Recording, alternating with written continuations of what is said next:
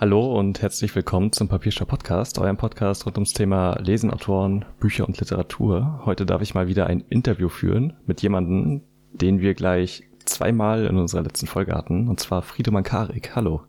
Hi und vielen Dank nochmal für den Doppelschlag. es freut mich sehr, dass es heute geklappt hat, trotz äh, technisch widriger Umstände. Ja, aber das gehört ja dazu. Das ist so ein bisschen wie früher ja. im, im, an der Uni oder in der Schule beim Referat, dass immer der Beamer nicht funktioniert hat oder irgendjemand nach dem Hausmeister gerufen hat. Sonst Stimmt. durfte man eigentlich gar nicht anfangen. Stimmt. Aber jetzt geht's ja. genau. Das ist sehr schön, weil du hast zwei hochinteressante Bücher geschrieben, wie ich finde. Und bin schon sehr gespannt auf das Gespräch heute. Mhm. Aber ich würde dich erstmal fragen, wie es dir geht. Du bist ja vor kurzem nach Berlin gezogen, wenn ich das richtig mitbekommen habe. Ja. Zum dritten Mal Korrekt. oder so? äh, tatsächlich, ich weiß gar nicht, ich glaube sogar zum vierten Mal schon. Ja, Egal, okay. ich habe aufgehört zu zählen. Ähm, ja, es kam, kam dann immer was dazwischen. Also ich war schon mehrmals hier, immer so für ein paar Monate oder mal ein knappes Jahr. Und dann gab es irgendeinen Grund, immer irgendwo anders hinzugehen. Und ähm, jetzt versuche ich es nochmal. Und mir geht's sehr gut. Vielen Dank der Nachfrage. Das ist doch schön. Was hast du denn als letztes gelesen? Ähm, ich habe tatsächlich gerade äh, dieses Buch von Wolf Biermann, das ist eine Gesicht Geschichtensammlung, das heißt äh, Barbara, ähm, von Liebenden und anderen Raubtieren. Nee, Liebesnovellen und andere Raubtiergeschichten. Ähm, weil ich mit ihm in einer ORF-Literatursendung saß. Ähm, und Wolf Biermann ne, ist natürlich irgendwie so ein Idol äh, der mhm. Eltern eher in der Generation. Das sagt jetzt, glaube ich, uns nicht unbedingt so viel. Und äh, der war aber super lustig und ähm, ist ja einfach auch eine Legende. Also ich muss jetzt die Geschichte nicht vielleicht, das kann man ja einfach googeln, aber ja. ähm, und er hat so, so geile Tricks drauf, der kann in Spiegelschrift schreiben, so fließend. Und Echt? dann ja, ja, und dann schreibt er dir so ein kleines Gedicht auf. Und als ich gesagt habe, meine Mutter ist Fan, hatte mir so ein Gedicht für sie aufgeschrieben in Spiegelschrift und war so, der ist glaube ich auch 80 einfach, ja. ähm, war so sehr unterhaltsam einfach und hat mir eben auch sein Buch gegeben und ich habe ihm meins gegeben, also das erste, weil er sich tatsächlich sehr für offene Beziehungen und Polyamorie interessiert oder interessiert hat ähm, und da total drauf angesprungen ist. Genau, und da habe ich dann irgendwann mal reingelesen und immer wieder so ein bisschen und das sind echt sehr, sehr unterhaltsame Geschichten so aus den 50er, 60er Jahren, äh, Kulturszene in der DDR und dann wurde er ja ausgebürgert und so. Es ist eine Zeit, die uns, äh, glaube ich, äh, sehr, sehr fern ist, so wie das Mittelalter ungefähr, wenn man sich noch nicht aus irgendeinem Grund dafür interessiert. Ähm, und das schreibt er sehr, sehr lustig auf und zwischendurch hat er da so Gedichte drin und ähm, das war mal, das war mal so ein ganz gut, so eine ganz gute Zeitreise raus aus der Gegenwartsliteratur und den Problemen, die uns jetzt gerade so umtreiben. Das hat ähm, mich sehr erfrischt. Interessant. Ich hatte Wolf Biermann letztens erst in einer Vorlesung zum Thema. Ah, ja, okay. Auch zur DDR-Literatur, deswegen, äh, ja, lustiger Zufall ja. auf jeden Fall. Hat ja. auf jeden Fall eine sehr bewegte Geschichte, kann man sich echt mal empfehlen, äh, sich mit dem auseinanderzusetzen. Es lohnt sich auf Definitiv, jeden Fall. Definitiv, ja, ja. Also ich muss jetzt auch unbedingt die vielgelobte Autobiografie lesen, mhm. ähm, weil die dann sozusagen die Lücken füllt, die jetzt diese Geschichtensammlung. Da ging es auch tatsächlich eher um seine Frauen, ähm, was dann, glaube ich, auch an manchen Stellen auch immer wieder ganz ähm, spannend ist zu sehen, wie sich der Diskurs dann doch auch zu Recht verändert hat ähm, seitdem. Und dass so die, die Schürzenjäger ja zum Glück langsam ausgedient haben. Aber damals war das halt so. Ja, das stimmt. Aber apropos damals war das so. Du warst ja neulich auch bei Gottschalk liest. das, äh, nein, da habe ich meinen äh, Doppelgänger geschickt. Nee, da war tatsächlich, ähm, ja, da war ich in Bad Kissingen. Ähm, ja. Was ist, äh, in, also wenn man sozusagen hinter Frankfurt dann noch so ein bisschen weiter in die Provinz fährt, weiter, weiter, weiter, weiter ähm, da kommt man irgendwann nach Bad Kissing.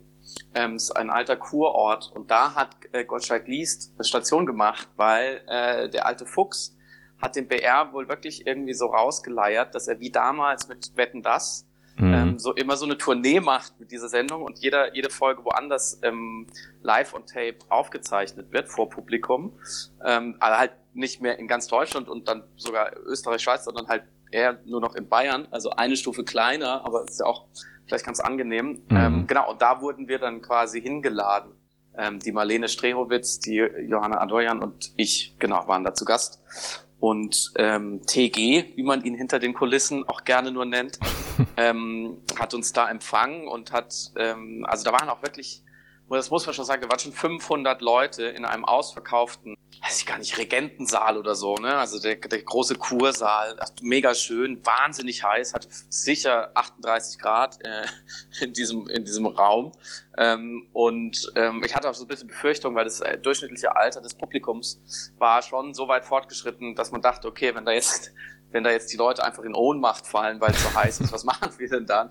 Aber TG hat natürlich, der Tommy, ähm, hat es immer noch drauf und hat so sein Warm-up selber gemacht und hat halt so seine seine Zoten gerissen und ähm, konnte sich auch dann nicht verkneifen, Bud Kissing dann zu dem Namen vielleicht auch noch so ein bisschen zu machen und so. Und dann hatte er das Publikum natürlich in der Hand, was für, für die für die Gäste, für die AutorInnen ähm, dann natürlich auch eine, eine doch ganz angenehme Bühne war, ähm, wo man jetzt keine Angst haben musste, dass man äh, gegrillt wird, außer durch die Temperaturen natürlich. Ähm, und er als Gastgeber ist auch ähm, ein sehr zugewandter, sagen wir es mal so, ähm, der sich Mühe gibt, ähm, dann Leuten, die vielleicht nicht jeden Tag vor einer Fernsehkamera stehen, so wie wir ähm, mhm. Schreiberlinge, ähm, dass, dass man sich da wohlfühlt und ähm, auch so das Ganze, das ist halt noch so Fernsehen, so ein bisschen Fernsehen wie in den 80er, 90ern, das ist alles so ein bisschen altmodisch und, und gemütlich und ist aber auch gut, das ist nicht so eine hektische Produktion, wo man die ganze Zeit noch äh, 14 Social Media Teaser aufnehmen muss oder so. Das haben wir auch gemacht natürlich, aber stand jetzt ähm, nicht so im Vordergrund. Und deswegen äh, würde ich sagen, ähm, kann ich nur jedem empfehlen, der mal in den, in den Genuss kommt oder wenn vielleicht diese, diese Sendung in der, in der Nähe anhält, äh, sozusagen, dass man da mal hingeht, weil ich, also ganz ehrlich, man kann, äh, man kann natürlich immer Thomas Gottschalk oder dieses Format dafür kritisieren, dass da keine substanzielle Auseinandersetzung, keine Literaturkritik passiert. Man kann als Autor dann sagen, ja, da gehe ich nicht hin oder das ist mir zu blöd oder so. Das ist alles legitim, das darf jeder für sich selber entscheiden. Aber wo hat man denn ähm, als Belletristik-Schreibender die Chance vor einem Fernsehpublikum, ähm, was nicht in der totalen Nische irgendwie so auf 2000 Leute sich beläuft, ähm, 10, 12 Minuten über sein Buch zu reden? Das ist schon was Besonderes. Ähm, und also zu meinen Lesungen kommen jetzt noch keine 500, 600 Leute stabil. Also auch vor so einem Live-Publikum zu sitzen ähm, und, und sich dem zu stellen und ein Buch äh, vorzustellen und vielleicht auch an der Stelle mal zu verteidigen ähm, oder noch was halbwegs Intelligentes dazu zu sagen, was nicht im Buch steht oder so. Das sind, das sind ähm, Arenen sozusagen, die die Literatur ja heute ähm, wirklich sehr selten bekommt und vor allem nicht der der oder diejenige, die es geschrieben hat. Ähm, Im literarischen Quartett sitzen ja nicht die Autoren. Mhm. Ähm, und in der Rezension kommt man als Autor eigentlich auch nicht zu Wort, so da steht das Werk im Vordergrund. Insofern ist es schon, ähm, es läuft ja nur einmal im Quartal und da sind immer drei, vier AutorInnen. Es ist schon auch eine Auszeichnung und eine Herausforderung und ich, ich, was ich, was ich immer am wenigsten mag, ist so ein, wenn dann Autoren so, ein, so einen leicht zynischen Dünkel haben und sagen, ach, weiß ich nicht, das ist doch alles Bullshit, so, da gehe ich nicht hin, ich habe jetzt ein ganz großes Werk geschrieben und so. Da sollte man, finde ich, demütig bleiben und auch Thomas Gottschalk äh, die Ehre geben, mit ihm über Literatur zu sprechen. Und er ist wahnsinnig nett, also da kann man nichts sagen. Er ist wirklich, ähm, er ist wirklich einfach ein sehr angenehmer Typ. Mhm. Aber es ist schon wirklich so, dass Literatur im Fernsehen, aber halt auch im Internet in so einer großen Plattform eigentlich fast gar nicht mehr stattfindet. Genau. Das ist schon ein bisschen ähm, schade. Ja, ich weiß auch gar nicht, nicht mehr, also ob das früher ja. wirklich so viel mehr war, da, da, bin ich immer so ein bisschen vorsichtig, weil ich war 1970 nicht, äh, weiß ich es nicht, war ich nicht dabei.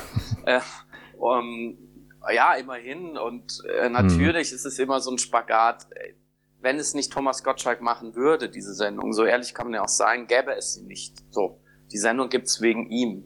Und ähm, wenn man dann sagt, ja, aber der hat nicht die Qualifikation dafür, um über Literatur zu reden, ähm, was also was man an, an manchen Stellen tatsächlich, ohne ihm was Böses zu wollen, ähm, so sagen kann, ähm, dass, dass, dass er nicht hochqualifiziert ist, ähm, dann muss man sich halt entscheiden. Dann müsste man halt die Sendung wieder abschaffen und dann hat man gar keine Plattform. Ähm, und ich weiß noch, in der ersten Sendung war Ferdinand von Schirach, äh, Sarah Kuttner und die Wea Kaiser, ja. glaube ich, und, und noch, noch ein Sachbuchautor, weiß ich jetzt nicht mehr genau.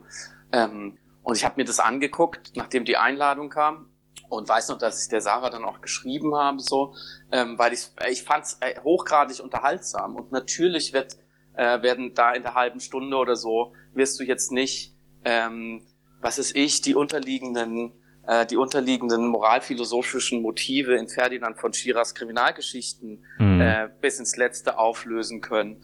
Oder du wirst mit Sarah Kuttner dann keinen Diskurs führen über äh, Kindstod in, äh, in, in, in der Literatur der letzten 100 Jahre und kulturelle äh, Projektionen von von ähm, äh, weiß ich nicht von Kindsdramen oder so im, im interkulturellen Vergleich Natürlich nicht. Aber dafür ist es halt, äh, das, ich meine, der Mann hat, weiß ich nicht, gefühlt 71 Jahre Wetten das, das runter moderiert. Ähm, da weiß man, was man kriegt. Und ähm, das finde ich dann auch völlig legitim. Und im Endeffekt ähm, gehöre ich immer noch zu der Generation, die äh, im, im Mickey Maus Schlafanzug Samstagabends länger aufbleiben durfte bei Erdnussflips und äh, Mezzomix ähm, und Wetten das gucken durfte, bis Tommy endgültig endlich diese fucking Saalwette hinter sich gebracht hat und die nachfolgenden Sendungen mit anderthalb Stunden äh, Verspätung äh, dann starten konnten. So, das ist halt, das ist halt die Welt. So, das ist halt noch das alte Lagerfeuer Fernsehen. Das ist großes Showbusiness. Und ähm, wenn er Lust hat, ähm, auf seine alten Tage, wie er ja auch immer betont, dass er jetzt schon so nicht mehr der allerjüngste Rock'n'Roller ist. Äh, wenn er Lust hat, nochmal über, über Bücher, die ihm gefallen haben, über hoffentlich gute Bücher zu sprechen, ähm, dann finde ich, das ist eigentlich, eigentlich eine schöne, eine schöne Wolte äh, der Geschichte, der, der jüngeren deutschen Mediengeschichte.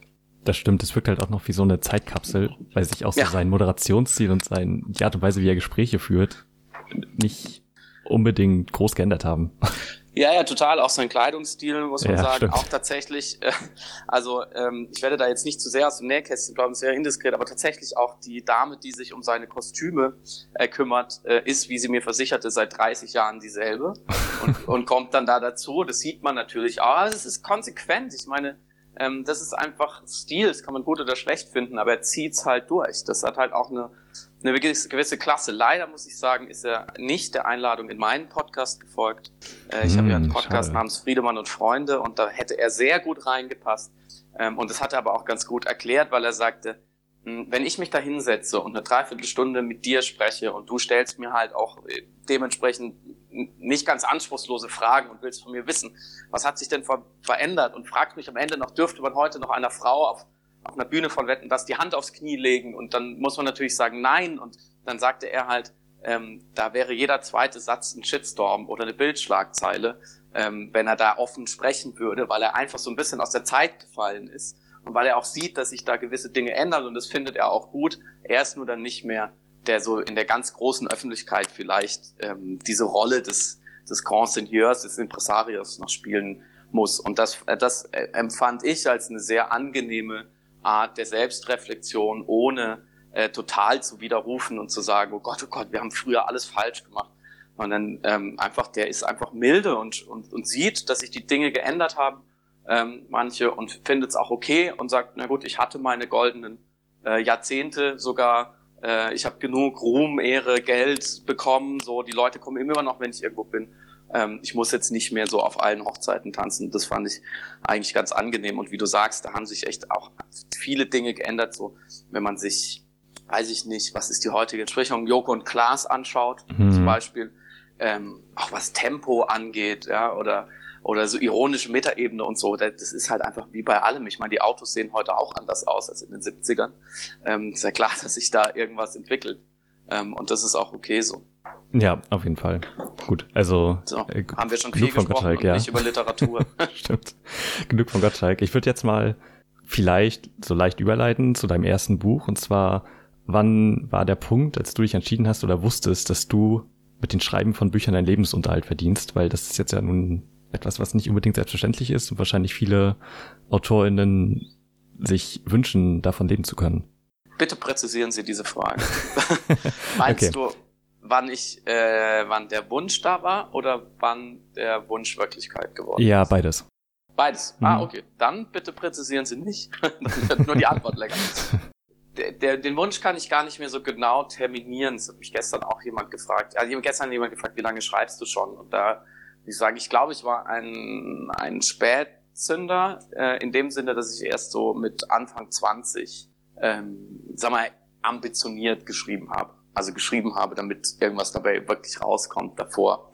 Ich war nie bei der Schülerzeitung. Ich habe keine als Teenager keine schwülzigen Gedichte verfasst. Ich habe kein Frühwerk in der Schublade, was ich mit zwölf geschrieben habe, wie manche anderen. Ähm, bei mir hat es relativ lang gedauert, bis ich gemerkt habe, dass es was, also dass es was ist, was mir auch fehlt, wenn ich es nicht mache. Und ich glaube, darüber definiert sich am Ende jemand, der wirklich, ich glaube, das ist ein ganz, ganz wichtiger Faktor, um es dann sozusagen zu schaffen oder den, den Wunsch dann auch umzusetzen, dass man einfach nicht ohne kann. So und das kommt halt bei manchen Leuten erst später so. Ich war sehr glücklich bis 20 oder so ohne zu schreiben. Ja, ja, leider hat sich das da geändert. Wie sahen ähm, denn deine ersten Geschichten aus oder was hast du denn geschrieben? Äh, tatsächlich äh, gab es damals das erste deutsche soziale Netzwerk ever. Das hieß äh, jetzt.de. Die Seite gibt's immer noch, das ist das junge Magazin der Süddeutschen Zeitung. Aber damals hatten ein paar ähm, Menschen den genialen Einfall, wenn man doch schon eine Seite für junge Leute macht mit journalistischen Inhalten, dann sollen die ja auch was beitragen können. Und das war weit vor Facebook und so weiter. Ähm, und dann konnte man sich da anmelden und schreiben und ähm, Texte einfach schreiben. Und das war so, es ging so von so Poetry Slam-artigen Dingen bis halt totalen Emo, äh, Liebeskummertexten, Satire, alles, alles Mögliche so. Und es war eine sehr, sehr lebhafte Community, aus der tatsächlich auch ein paar Leute hervorgegangen sind, äh, die heute so schon in nicht ganz unwichtigen Positionen sitzen. Ähm, also es war, man hatte so das Gefühl, so die Leute, die irgendwie jung sind und, und nicht so den ganz etablierten konventionellen Weg gehen, sondern auch sich fürs Internet interessieren, so, die waren halt auf dieser Plattform eine Weile.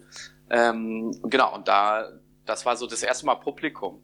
Und zwar natürlich äh, auch gnadenloses Publikum, weil Internet. Also ne, sowohl mhm. äh, viel Affektion dafür bekommen, äh, als auch viel Hass natürlich. Ich meine, wir kennen es alle, aber das war so noch die Frühform äh, vor diesen ganzen Diskursen. Es war alles noch so ein bisschen unschuldiger.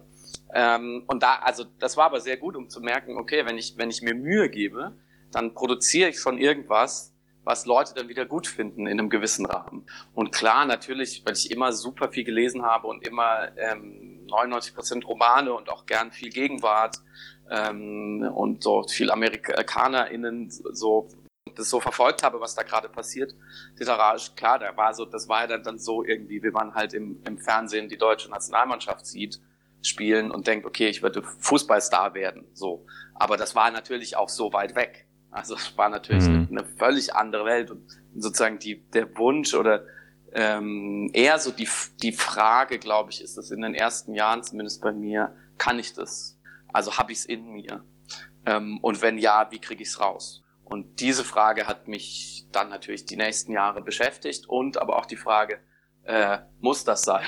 Gibt es nicht irgendeinen anderen Beruf, äh, den ich auch machen kann, also möchte, so, für den ich qualifiziert bin. Klar, ich glaube, jeder ist für viele Berufe qualifiziert, aber so möchte ich das machen. Und ähm, dann habe ich da, da habe ich tatsächlich viel so auch während des Studiums ähm, ausprobiert und auch tatsächlich Praktika gemacht und gearbeitet und war im Ausland, so wie alle anderen auch. Ähm, und habe immer ähm, nebenher versucht, weniger schlecht zu schreiben, weniger Schrott zu produzieren, das ganz so einfach war. Ähm, und habe da darüber dann gemerkt, alle anderen Berufe sind große Kompromisse. Die bringen mich nicht um, aber es wäre schon, es wäre nicht das. Und dann habe ich mir irgendwann so mit Ende 20 ähm, habe ich auch moderieren, äh, das Moderieren angefangen und hatte deswegen irgendwann mal so ein bisschen Geld und hatte, das weiß ich noch sehr genau, hatte hatte die Wahl sozusagen für mich, entweder ich weiß ich nicht, kauf mir jetzt ein Auto oder so, mhm. ähm, äh, kauf, kauf mir irgendwas, was ich schon immer wollte, oder ich mache eine Weltreise ähm, mit dem Geld.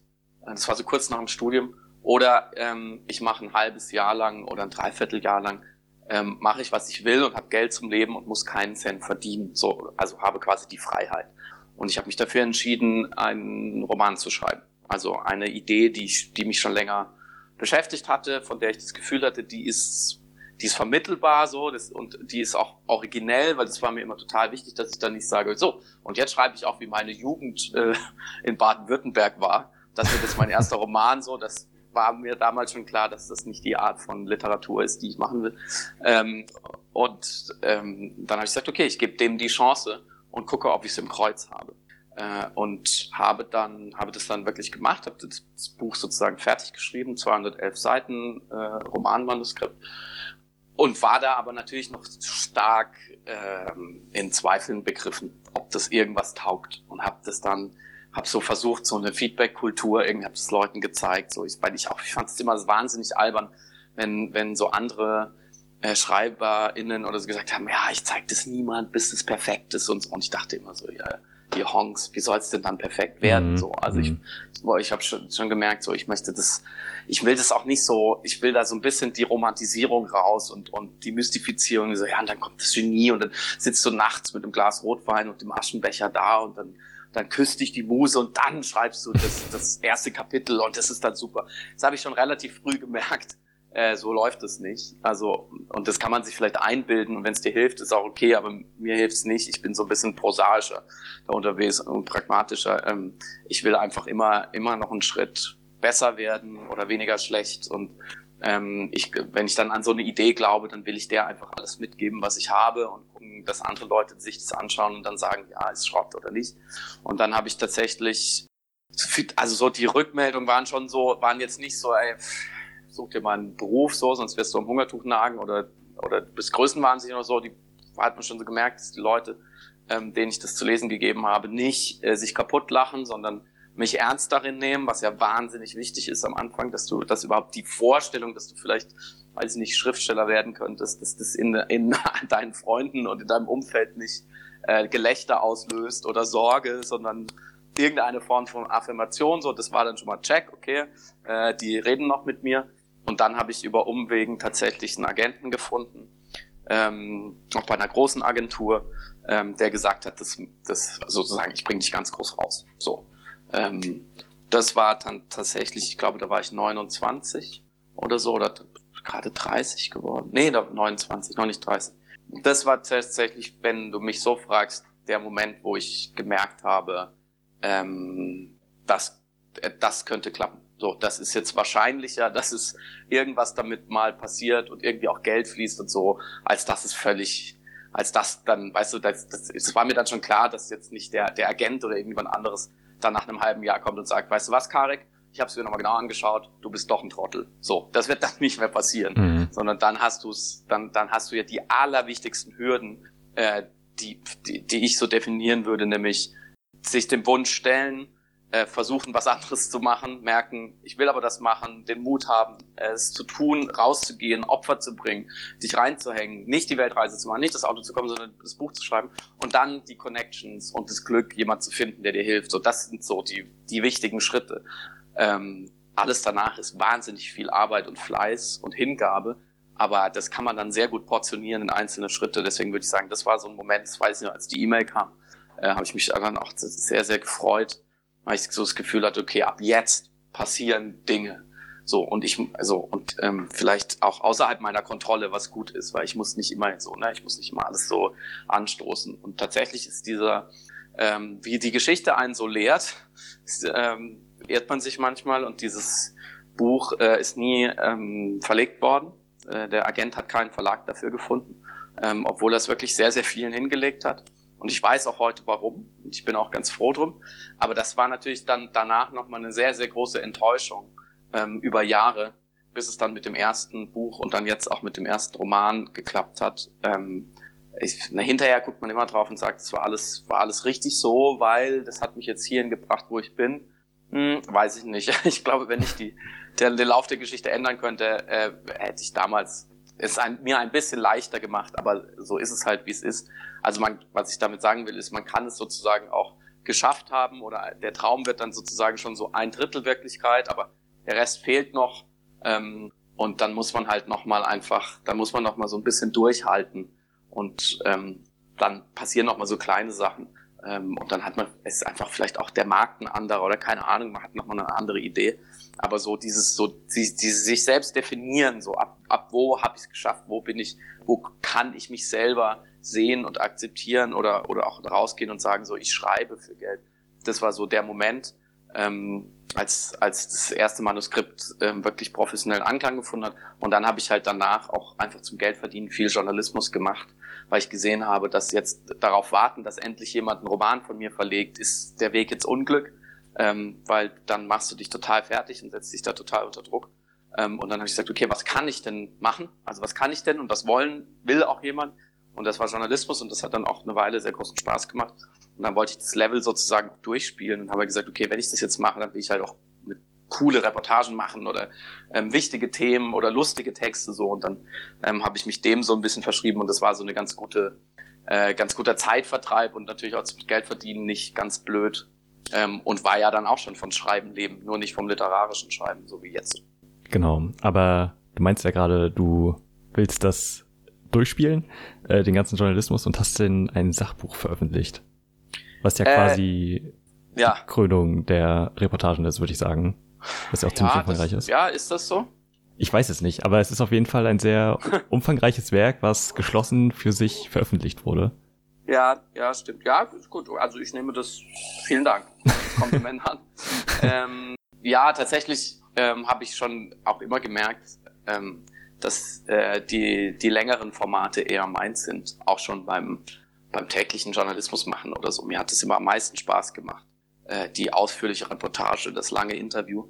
Ähm, das kann ich, glaube ich, auch besser als, als die knappe Form. So, da hat jeder so seine Talente.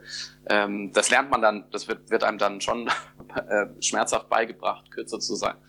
Ähm, aber genau, und deswegen äh, als sich das so abzeichnete, dass man aus äh, einer journalistischen Geschichte, die ich gemacht habe, eben über ein Paar, was in einer offenen Beziehung lebt, die dann im ISZ-Magazin erschienen ist, als sich abzeichnete ähm, über eine meine jetzige Agentin Elisabeth Ruge, die die hat das so sehr forciert, dass man daraus ein Buch machen könnte, sollte, wollte.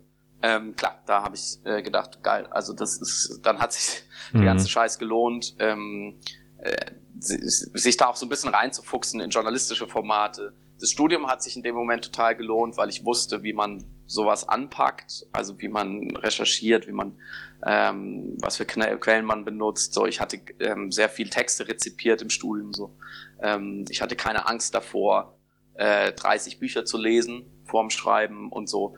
Ähm, da kam dann so ein bisschen alles zusammen und ähm, als das Buch dann draußen war, wie wir lieben, äh, im Februar 2017, da also es hat ja unheimlich viel äh, Presse bekommen. Ähm, ich habe sehr, sehr viele Interviews gegeben, was nicht an mir lag oder dass ich so ein tolles Buch geschrieben habe, sondern am Thema natürlich, Sex Cells ähm, und am Timing. Und ähm, ich weiß noch, dass ich dann bei Markus Lanz war in der Talkshow und direkt danach in Urlaub gefahren bin. Und da war so der nächste Moment, wo ich dachte, okay, jetzt hast du es geschafft. So, jetzt bist du, also so wie du eben gesagt hast, jetzt hast du sozusagen in der Königsdisziplin geliefert. Es hat dir brutalen Spaß gemacht. Also, du, also das war auch wichtig, ne, dass ich gemerkt habe, okay, das, das, da hast du schon Bock drauf, würdest du noch ein Buch schreiben, ist jetzt keine traumatische Erfahrung. Ähm, hast dich ganz tapfer geschlagen, so in, in dieser Öffentlichkeit. Ähm, warst in einer oder anderen Talkshow, hast dir nicht in die Hose gemacht äh, vor Aufregung. Ähm, äh, so und, und, und lebst noch und hast ein bisschen Geld verdient und ähm, genau, jetzt hast klar, was der Name so, ne, das ist ja auch nicht ganz unwichtig in dem Geschäft, dass sich so einen Namen macht für Themen oder für eine gewisse, für eine gewisse Art der Auseinandersetzung oder eine Tonalität oder so. Und da ich, das war so auch ein Moment, wo ich dachte, okay, so auf dieser eher so journalistischen Öffentlichkeitsebene, ähm, das war jetzt nochmal ein Meilenstein. Und ähm, daraus hat sich natürlich dann auch ergeben, äh, dass ähm, sich Verlage eher für einen Roman interessiert haben als acht Jahre davor. Ja. Wie bist du denn auf das Thema gestoßen? Also du meintest ja gerade, dass du eine Reportage für die SZ geschrieben hast über ein Paar, was ja auch in dem Buch vorkommt. Mhm. Ähm, wie, wie kam das denn überhaupt erstmal zustande? Weil das ist ja nun etwas, was den gesellschaftlichen Konventionen sehr entgegenspielt und ja. dem eigenen Weltbild wahrscheinlich auch in einer gewissen Art und Weise, ohne das jetzt irgendwie wertend meinen zu wollen. Ja, ja, genau deswegen äh, kam deswegen dieses Thema, weil es eben neu mhm. und alternativ äh, ist an der Stelle, wo wir, glaube ich, immer sehr, sehr neugierig sind, natürlich, was äh, Liebe, Sex und Zärtlichkeit angeht. Ähm, und es waren einfach Freunde von mir, die schon, die schon seit Jahren eine offene Beziehung versucht haben, mit allen Höhen und Tiefen. Mhm. Ähm, und die, das war eigentlich deren Idee. Die ah, kamen okay. zu mir und haben gesagt, willst du es nicht mal alles aufschreiben, bevor wir vergessen, wie das eigentlich war mit uns? Und ähm, mir ist dann sehr schnell klar geworden, als wir uns da zusammengesetzt haben ähm, und die nochmal so alles erzählt haben, dass, das, dass da so viel Feuer drin ist, dass ähm, das Leute interessieren wird und dass man daraus mehr machen kann. Und dann hatte ich das große Glück, dass ähm, ein Freund, der beim Estate Magazin arbeitet, der Patrick Bauer, ähm, der tatsächlich mit die äh, tollsten Reportagen schreibt in Deutschland, finde ich. Ähm, der hat äh, total kapiert, als ich gesagt habe, hey, ich würde das eigentlich gerne als Liebesgeschichte aufschreiben, ohne äh, irgendwelche Statistiken und, und Metaebene. Ich will einfach aufschreiben, was die erlebt haben. Mhm. Und das hat er, er hat mir geholfen, das in, ins Asset-Magazin zu bringen, was nicht selbstverständlich ist, ähm, weil es sehr, sehr selten vorkommt, dass jemand so eine andere, so ein anderes Format machen darf. Und das war eine Initialzündung, ähm, auch für das Thema, weil ich gemerkt habe, wenn du das nicht so featuremäßig erzählst mit äh, so einem so einem Professor oder einer Professorin, die sich dann noch so einmal äh, irgendwie dazu äußert, wie das denn früher war und heute und ähm, irgendwelchen äh, seltsamen Studien und so, sondern wenn du einfach nur erzählst, was diese Leute, wie diese Leute leben und lieben, äh, dass es eine ganz andere Kraft gewinnt und dass du ja dann trotzdem, so wie ich es auch gemacht habe, in anderen Kapiteln dann noch erklären kannst, wieso, weshalb, warum. Und das hat mich dann auch nochmal anders gereizt. Das hat auch den Verlag total überzeugt, ähm, wenn man so eine Sammlung von Liebesgeschichten macht. Ähm, und dann war es irgendwie so ein gutes Gesamtpaket. Und das sind, also sind aber da ne, auch wieder viele so, also sind Freunde von mir, dann kenne ich jemand, der das so ins Blatt hebt, wie man, wie der Journalist sagt, ähm, äh, also der eben so den Weg bereitet. Äh, dann dann brauchst du eine Agentin, die irgendwie, also die Elisabeth war von Anfang an großer Fan von dem Projekt und hat, hat sehr, sehr unterstützt und ähm, dann überzeugt die natürlich auch wieder Leute in Verlagen anders und so. Ne? Also das ist so eine ganze mhm. Reihe an Faktoren und Leuten, die da eine Rolle spielen und natürlich eine Dringlichkeit des Themas und glaube ich auch, dass ähm, ich das ganz glaubwürdig irgendwie machen konnte, aus so einer journalistischen Halbdistanz, ohne missionieren zu wollen, aber trotzdem irgendwie äh, mit persönlichem Einsatz und Interesse so und dann hast du so ein Gesamtpaket und dann sitzt du am Ende bei Markus Lanz und da sitzt du nicht, weil du weil du so geil geschrieben hast. Das ist einer der allerletzten Faktoren, ähm, sondern da sitzt du wegen all den Dingen, die ich gerade genannt habe. Ja, ich finde die Mischung in dem Buch auch wirklich gut und hebt das Ganze nochmal auf ein ganz anderes Level, dass du diese Liebesgeschichten und ja, die so geschichtlichen, gesellschaftlichen Hintergründe und so nochmal aufschlüsselst und ja auch auf viel andere Literatur verweist. Du meintest ja schon, dass du gerade viel recherchiert hast. Ja. Was hat diese Erfahrung mit dir gemacht, das Buch zu schreiben? Weil das ist ja nun mal wirklich etwas, was sehr anders ist, mit dem man sich vielleicht nicht so bewusst befassen würde, wenn man eben nicht die Gelegenheit mhm. dazu hat. Ja, also ich meine, wenn du dann halt, ich sagte gerade so ein bisschen großkotzig, dann nachher sitzt du bei Markus Lanz, aber du, du stehst natürlich auch im Fokus als der Sexperte. So, ja. hat alles seine ja. Vor- und Nachteile. Ähm, also als erstes Mal hat es, hat es mit mir gemacht, dass ich sehr, sehr, also dass ich jetzt danach sehr genau aufgepasst habe, dass ich nicht der Dr. Sommer äh, für offene Beziehungen werde, dass ich da nicht so in so ein Expertentum abrutsche. Das finde ich ganz furchtbar. Ähm, natürlich liest man sich viel an und weiß dann irgendwie viel, ist ja logisch, dafür wird man ja bezahlt. Ähm, aber zu glauben, man hätte es deswegen irgendwie verstanden oder könnte andere Leute belehren oder so, da muss man sehr, sehr vorsichtig sein. Also da, da habe ich immer versucht, äh, demütig zu bleiben ähm, und halt mehr zuzuhören als zu labern, auch wenn ich immer halt, wenn ich eine Weile sehr viel dazu befragt wurde, ähm, bis heute. Und es, also es gibt halt auch einfach nicht so viele Bücher dazu. Inzwischen, das mhm. dankenswerterweise, ähm, zwei sozusagen Erfahrungsberichte, sage ich jetzt mal im weitesten Sinne des Wortes, von der Anna Zimt und der Katja Lewiner ähm, wen es interessiert, sind sehr, sehr, ähm, sehr, sehr gute Autorinnen, ähm, die sich, ähm, die, die eben in irgendeiner Form polygam oder immer leben und äh, so aus der Ich-Perspektive mehr oder weniger drüber geschrieben haben, was ja nochmal eine ganz andere Geschichte ist. So. Ähm, deswegen ruht das Thema sozusagen auch nicht mehr auf meinen Schultern und das ist auch richtig so. Ähm, was für mich so privat gemacht hat, also ich war vorher schon einfach sehr, sehr neugierig äh, auf was gibt es da noch anderes außerhalb dessen, was wir, was wir so äh, Mainstream nennen oder so. Ich hatte schon immer das, ähm, das Gefühl, ich hatte das Gefühl, man nimmt so einen gesellschaftlichen Leidensdruck wahr. Also wenn man so seinen Freunden zuhört, dass da gewisse Probleme immer, immer wieder kommen und ähm, dass die mitunter eben in, ähm, nicht spezifisch sind, sondern generalisierbar aus einem Modell herauskommen. Ähm, das hatte ich schon länger, deswegen hat mich das jetzt nicht total umgeworfen oder so.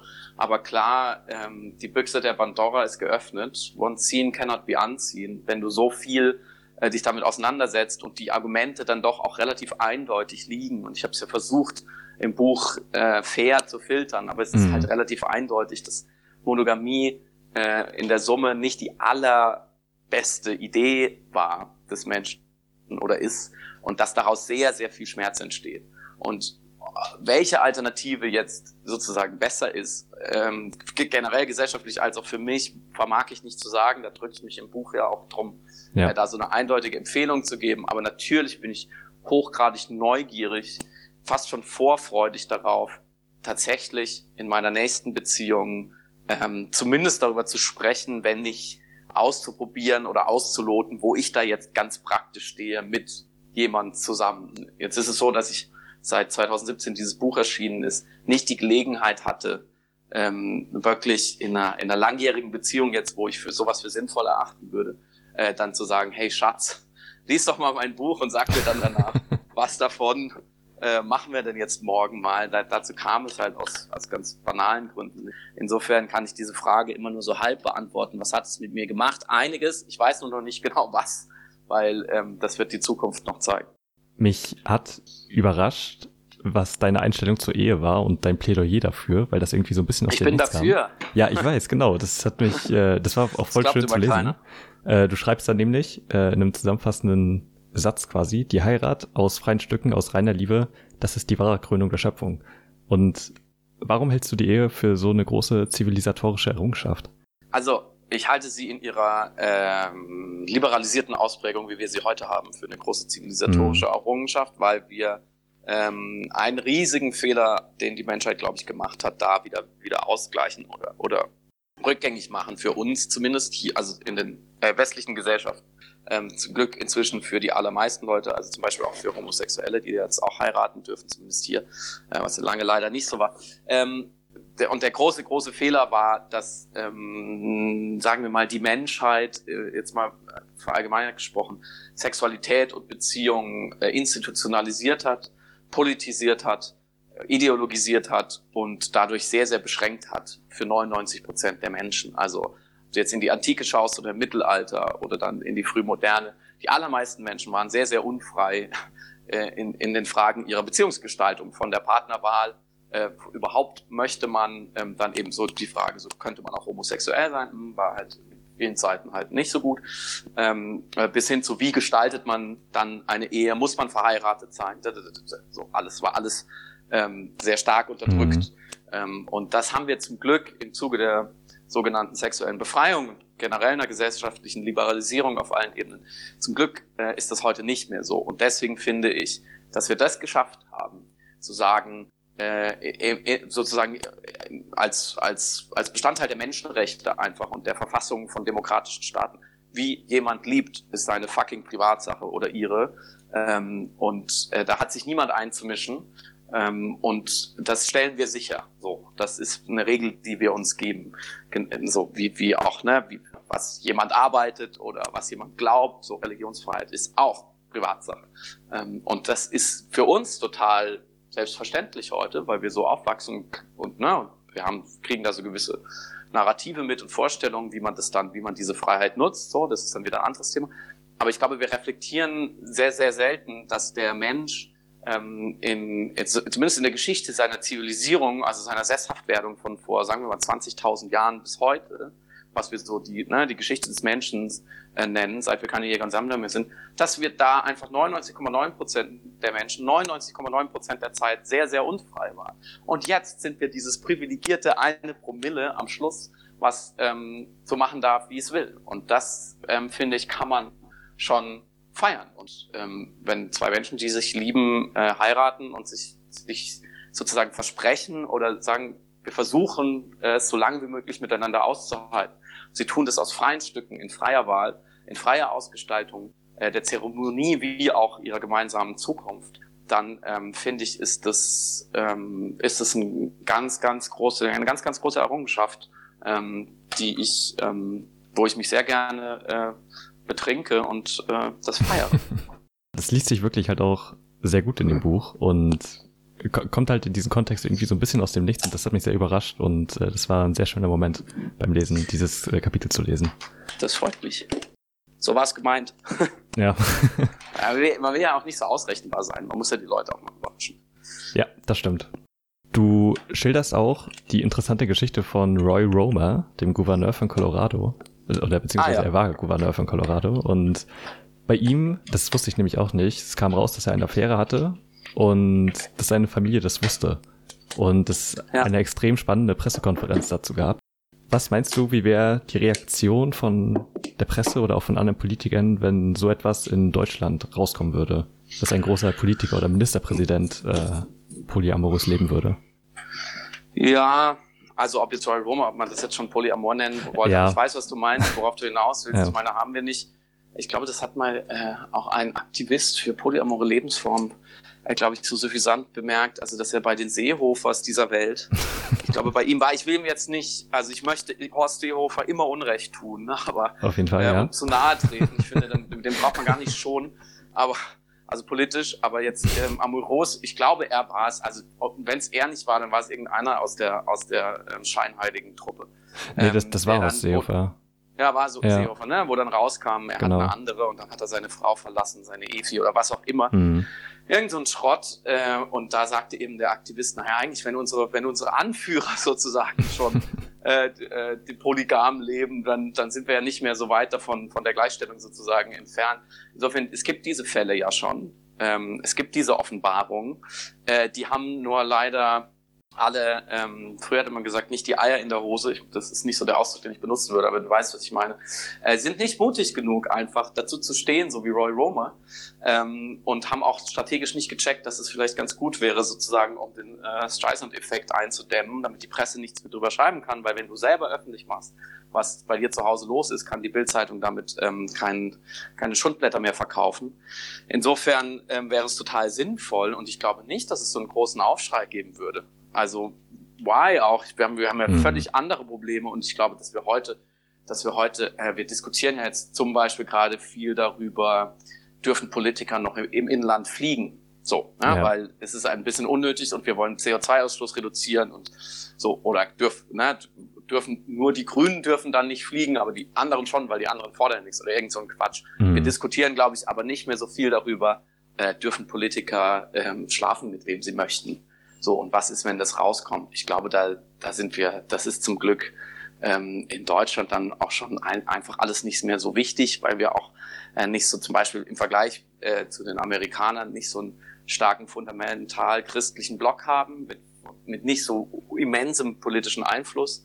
Ähm, also die Evangelikalen zum Beispiel in den, in den USA haben ja so eine richtige also haben ja wirklich richtig Abgeordnete sozusagen, die ihre, die ihre Ziele vertreten. Das ist in Deutschland jetzt, ähm, kann man der CSU nicht nachsagen, die ja sich zwar christlich nennt und vielleicht in manchen Punkten so, so rückschrittlich ist wie die katholische Kirche, aber eigentlich überhaupt gar keine christliche Politik macht, mhm. in keinster Hinsicht. Insofern glaube ich, ist da das Konfliktpotenzial einfach nicht so hoch, die Fallhöhe nicht so hoch. Und wenn ich mir jetzt vorstelle, morgen Markus Söder oder, oder Robert Habeck oder wer auch immer sagt, ja Leute, also bevor es aus der Presse erfahrt, ich habe eine Geliebte oder auch eine, eine, eine Politikerin, sagt äh, Angela Merkel ist vielleicht ein schlechtes Beispiel, aber irgendjemand anderes sagt so, ja, das wäre doch tatsächlich, glaube ich, kein so großer Aufreger mehr. Auch, auch und gerade wenn, wie bei Roy Roma, dann, dann sozusagen die Familie mit einbezogen wird oder da so die Luft rausgelassen wird, weil dann der oder diejenige sagt, ja, das ist aber eigentlich alles gar nicht so schlimm, weil wir haben das irgendwie abgesprochen. Äh, ich fände okay, weil ich glaube, dann wird sich mein Buch ein paar Mal verkaufen. Das wäre so der, der größte Effekt, den ich mir vorstellen kann. Okay. Du sprichst ja auch in dem Buch viel über Geschlechteridentität, Gender Studies im klassischen Sinne ähm, mhm. und schreibst, wir werden freier, was unsere Geschlechter angeht, aber sexuell freier werden wir dabei nur wenig. Und ich würde ja. dem durchaus zustimmen, zumal wenn man das vergleicht, dass Gender Studies immer mehr Zuwachs gewonnen haben und es auch ein immer größeres Feld wird. Woran glaubst du, liegt das? Ah, ja, das ist immer die eine Million Dollar Frage, ehrlich gesagt. Ja, also ich, ich da erwarte da natürlich auch keine hundertprozentige Antwort. Gefragt, äh, bin ich schon wieder dran gescheitert. Also ne, ich, ich versuche es in der Kurzfassung. Sexualität ist einfach ähm, hochgradig schambesetzt. Äh, Sexualität ist ein großes Identifikationspotenzial. Ähm, ähm, sehr wichtig für ihre, unsere Identitätskonstruktion. Also die Frage, wer bin ich, beantworten wir eben viel über Sexualität oder Liebe oder wie auch immer man es nennen will. Also mit wem werde ich äh, intim, mit wem habe ich Erotik, mit wem habe ich ähm, tiefe Gefühle, mit wem will ich mein Leben gestalten. Das ist einfach unheimlich wichtig. Die Fallhöhe ist sehr, sehr groß. Wenn ich da einen Fehler mache, ähm, wie auch immer ich Fehler definiere, in welchem Konstrukt und, und wie das dann rauskommt, es ist halt einfach sehr, sehr schlimm, wenn ich mir das falsche Auto kaufe oder äh, den, dem falschen Handballverein anhänge und die verlieren. Das ist nicht so schlimm. Das ist auch Identifikationspotenzial, aber es ist nicht so intim und nicht so schambesetzt, außer, ja, ist gut, es gibt Vereine, die sind schon sehr schambesetzt, aber egal, das führt jetzt zu weit. Ähm, und deswegen, ähm, und dann, dann kommt noch dazu, was ich vorhin gesagt habe, Jahrtausende der Unfreiheit und Unterdrückung, Jahrtausende mhm. ähm, der Ideologien, Jahrtausende der, des Shamings, auf ganz vielen Ebenen. Ähm, äh, ziemlich genau die Hälfte der Bevölkerung, nämlich die Frauen, waren ja richtig brutalst unterdrückt. Äh, denen wurde ja jegliche Sexualität eigentlich schon mal abgesprochen, bis noch vor sehr, sehr kurzer Zeit. Das wirkt alles nach. Und äh, Männern wurde zwar eine Sexualität zugestanden, aber auch schon eine eher gewalttätige, aggressive, übergriffige und auf Reproduktion angelegte Sexualität. Das heißt, äh, das, was wir heute vielleicht so als Ideal sehen, nämlich eine freie, ähm, irgendwie hedonistische, verantwortungsvolle Sexualität und Liebe, äh, das ist auch sehr, sehr jung und wir sind da drin einfach noch nicht so geübt und wir sind, ähm, wir überfordern uns selber, wenn wir denken, wir könnten jetzt in so ein paar Jahren, weil wir so ein paar schlaue Artikel gelesen haben, äh, auf einmal alles ganz easy so handeln, wie, wie wir das wollen. Das funktioniert leider nicht. So funktioniert der Mensch nicht und so funktioniert auch gesellschaftlicher Wandel nicht. Das dauert immer alles viel, viel länger und braucht viel mehr Verwerfung und immer wieder eine Avantgarde, die was macht, äh, den konservativen Backlash, der sich dagegen strebt, äh, dann, dann wieder Errungenschaften, man wieder, wieder, die muss man sich erkämpfen, so, die Homosexuellen, die haben sich jetzt, haben sie jetzt eine gewisse Gleichstellung auf manchen Ebenen erkämpft, sozusagen, ähm, und dann wird es aber auch wieder gechallenged, so, und es ist einfach ein sehr, sehr langer Prozess. Ähm, und deswegen tun wir uns da äh, akut auch dann mit, weiß ich nicht, einem, einem neuen Trend oder einer neuen Idee ähm, sehr schwer. Okay. Wir haben jetzt schon ziemlich lange über das Buch geredet, ohne über Dschungel zu sprechen. Ja, ähm, das ist natürlich ein hoffe, Skandal. Ist, ich hoffe, das ist okay. Wir müssen, ähm, wir müssen jetzt sofort über ja, ja, ja. das neue Buch lesen. genau. Du hast mit äh, Wir, wir lieben ein Buch geschrieben, das sich ja ausschließlich um Sex dreht. Und in Dschungel gibt es hingegen ja gar wenig keine Sex. explizite Sexszene, ja, und auch generell sehr wenig Sex. Ähm, ja. Auch wenn er durchaus vorkommt. Was waren da Sachen, wo du darauf geachtet hast, bei den Sexszenen nicht zu explizit zu werden oder das nicht zu klischeehaft wirken zu lassen? Ich glaube, nichts ist so erotisch wie die Fantasie des Lesers oder der Leserin. Regel Nummer eins. Daraus folgt, versucht nicht, was zu schreiben, was super hot ist, wenn es nicht einen tieferen Sinn erfüllt in der Geschichte, mhm. sondern überlasst es äh, den Rezipienten, ähm, das zu füllen. Deswegen habe ich das wie die, wie sehr, sehr viele AutorInnen äh, elliptisch gemacht. Ähm, das ist sozusagen die, die Hüllen fallen, äh, man fasst sich an, Cut. Wie es ja. halt auch in, in FSK 6 oder 12 freigegebenen Filmen ist. So, es wird so ein bisschen Haut angedeutet und den Rest kann, kann man sich denken, wenn man gerade in der Geschichte drin ist, wenn man die Charaktere kennt, wenn man Lust darauf hat, dass die Lust aufeinander haben, dann geht das von selber. Ähm, das ist die aller, finde ich, die, so die allerwichtigste Voreinstellung. Das kann man auch völlig anders machen, aber ähm, viele machen es so und ich habe es auch so gemacht. Ähm, und gleichzeitig ist natürlich ähm, in der Geschichte von Dschungel spielt äh, Sexualität nicht so eine große Rolle, mhm. vermeintlicherweise, ähm, zumindest auf der auf der Ebene der Suche, wo eben der Erzähler seinen besten Freund in Kambodscha sucht. Aber natürlich gibt es Verlockungen und ähm, er wird sozusagen versucht in der Fremde und ähm, vielleicht auch verführt. Ähm, das, da merkt man aber schon, dass, dass Sex an der Stelle für die Geschichte und, oder für mich ähm, eine Funktion erfüllt hat. Ähm, das ist nicht, Sex ist nicht Thema äh, in dem Moment. Das hat auch seine Gründe, so dass, ähm, wenn man das Ende dann kennt, versteht man das, ja. warum das so ist. Ähm, genau, deswegen hat es auch äh, mit, mit Wie wir lieben mit dem Buch überhaupt nichts zu tun. Ähm, und genau. Okay.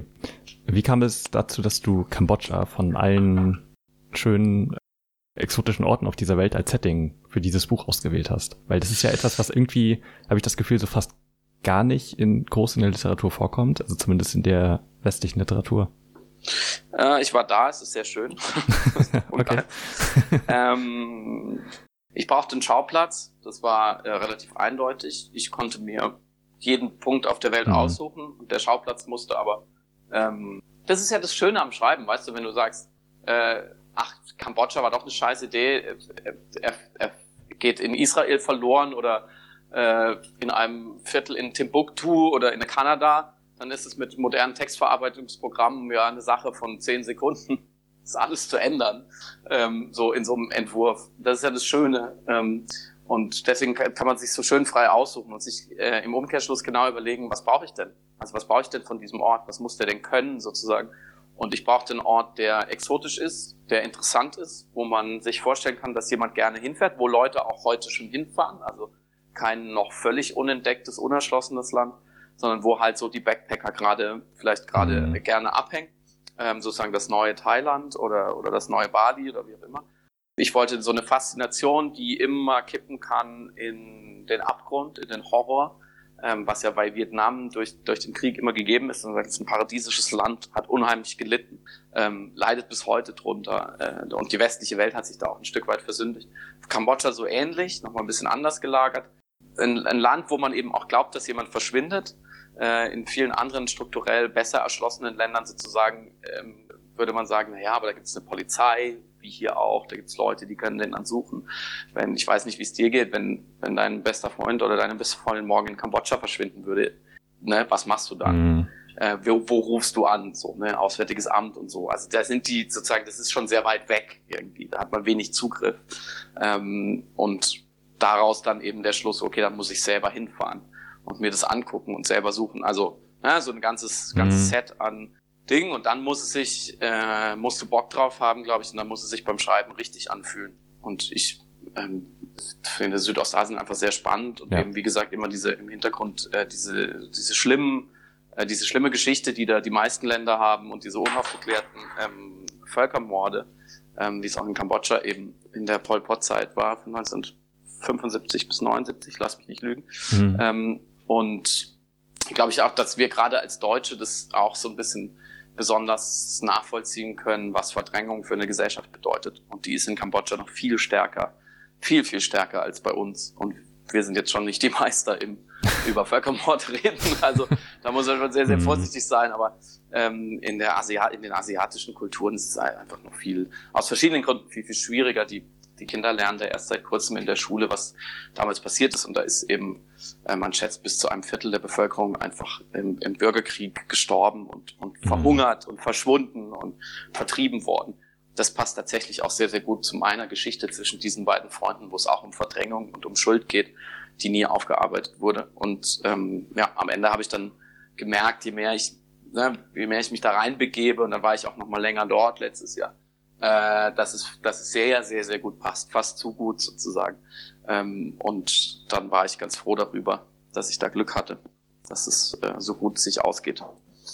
Ja, das ist natürlich ein perfektes Zusammenspiel zwischen Setting und den Figuren und den Handlungen.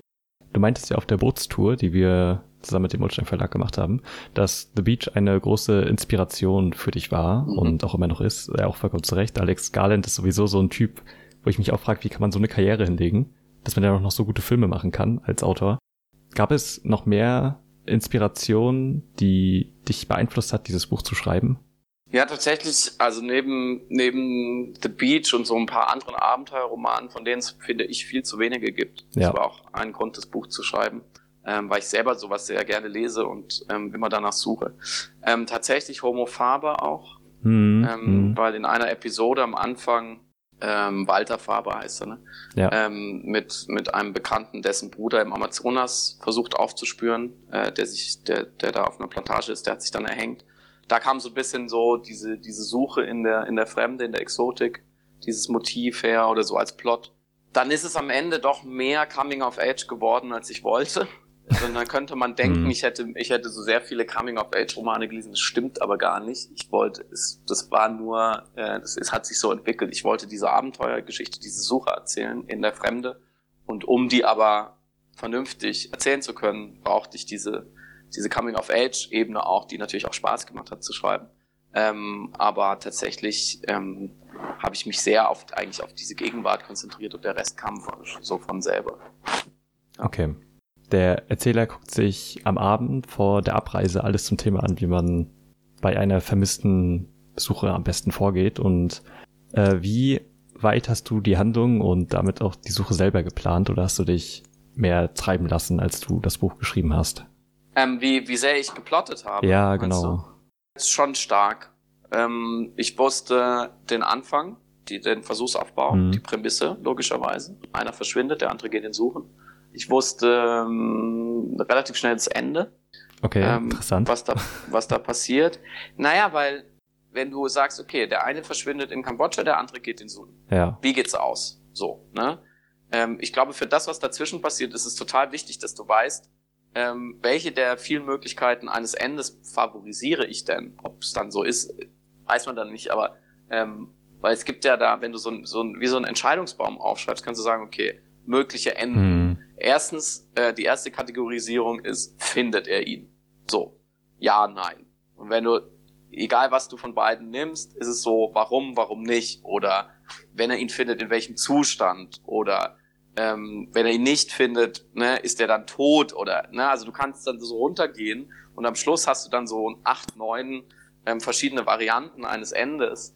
Und ähm, ich würde mal sagen, da, da kristallisiert sich ganz klar eine raus, weil du einfach sagst, okay, das ist ein richtig krasses Ende. Das ist richtig gut. Ähm, das, da habe ich Bock drauf, das zu schreiben. Und die anderen vielleicht nicht so. Und ähm, oder du, du merkst ja daran so ein postmodernes Ende. Mhm. Was ich überlegen, Wolfgang Herrndorf Sand war ja. auch eine Inspiration ein Stück weit, ne? Der, der Mann, der sein Gedächtnis verloren hat und versucht es zu rekapitulieren und Wer das Buch noch lesen will, Achtung Spoiler, muss kurz weghören. Am Ende stirbt er einfach und hat nie rausgefunden, wer er ist. Das ist ein postmodernes, offenes Ende, was mhm. ich nicht, das wollte ich nicht so. Ich wollte eine, ich wollte eine abgeschlossene Geschichte. Ich wollte ein Happy oder Sad End, wie auch immer, aber ich wollte ein Ende.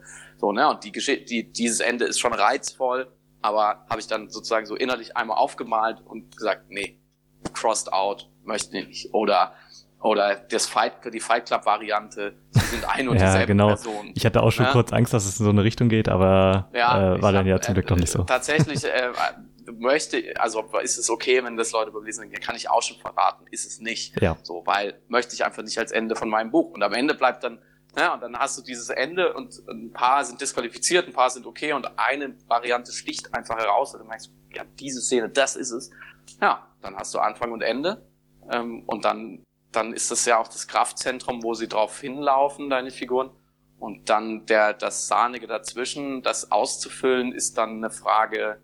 Also da sind nicht mehr die ganz großen Entscheidungen, weißt du, wie ich meine? Da kannst du es nicht mehr total versauen. Ähm, da mhm. kannst du es gut oder schlecht schreiben und es kann spannend oder nicht spannend sein. Das ist aber dann viel Technik und viel so Fabulierlust und habe ich Lust darauf, äh, den in Kambodscha rumzuschicken und wo, worauf habe ich da genau Lust, was habe ich selber erlebt. Ähm, und da, da habe ich mich sehr treiben lassen. Da habe ich dann gesagt, okay, geil da kann ich, kann ich meine fünf besten Reiseanekdoten, kann ich da verbraten und so. Ähm, das ist natürlich, da, schöpft man dann aus einem Schatz, weil man immer weiß, am Ende kommt der Knaller und das An der Anfang ist auch gut, der, der Aufbau, ähm, und dazwischen kann dann nicht mehr so viel passieren. Okay. Und Musik spielt ja auch eine wichtige Rolle in dem Buch. Wie bist du bei der Auswahl vorgegangen und wie hast du für dich einen Weg gefunden, das einzubauen? Weil es wirkt sehr organisch natürlich in diese Geschichte verwoben immer. Ich bedanke mich für diese Frage und diese Einschätzung.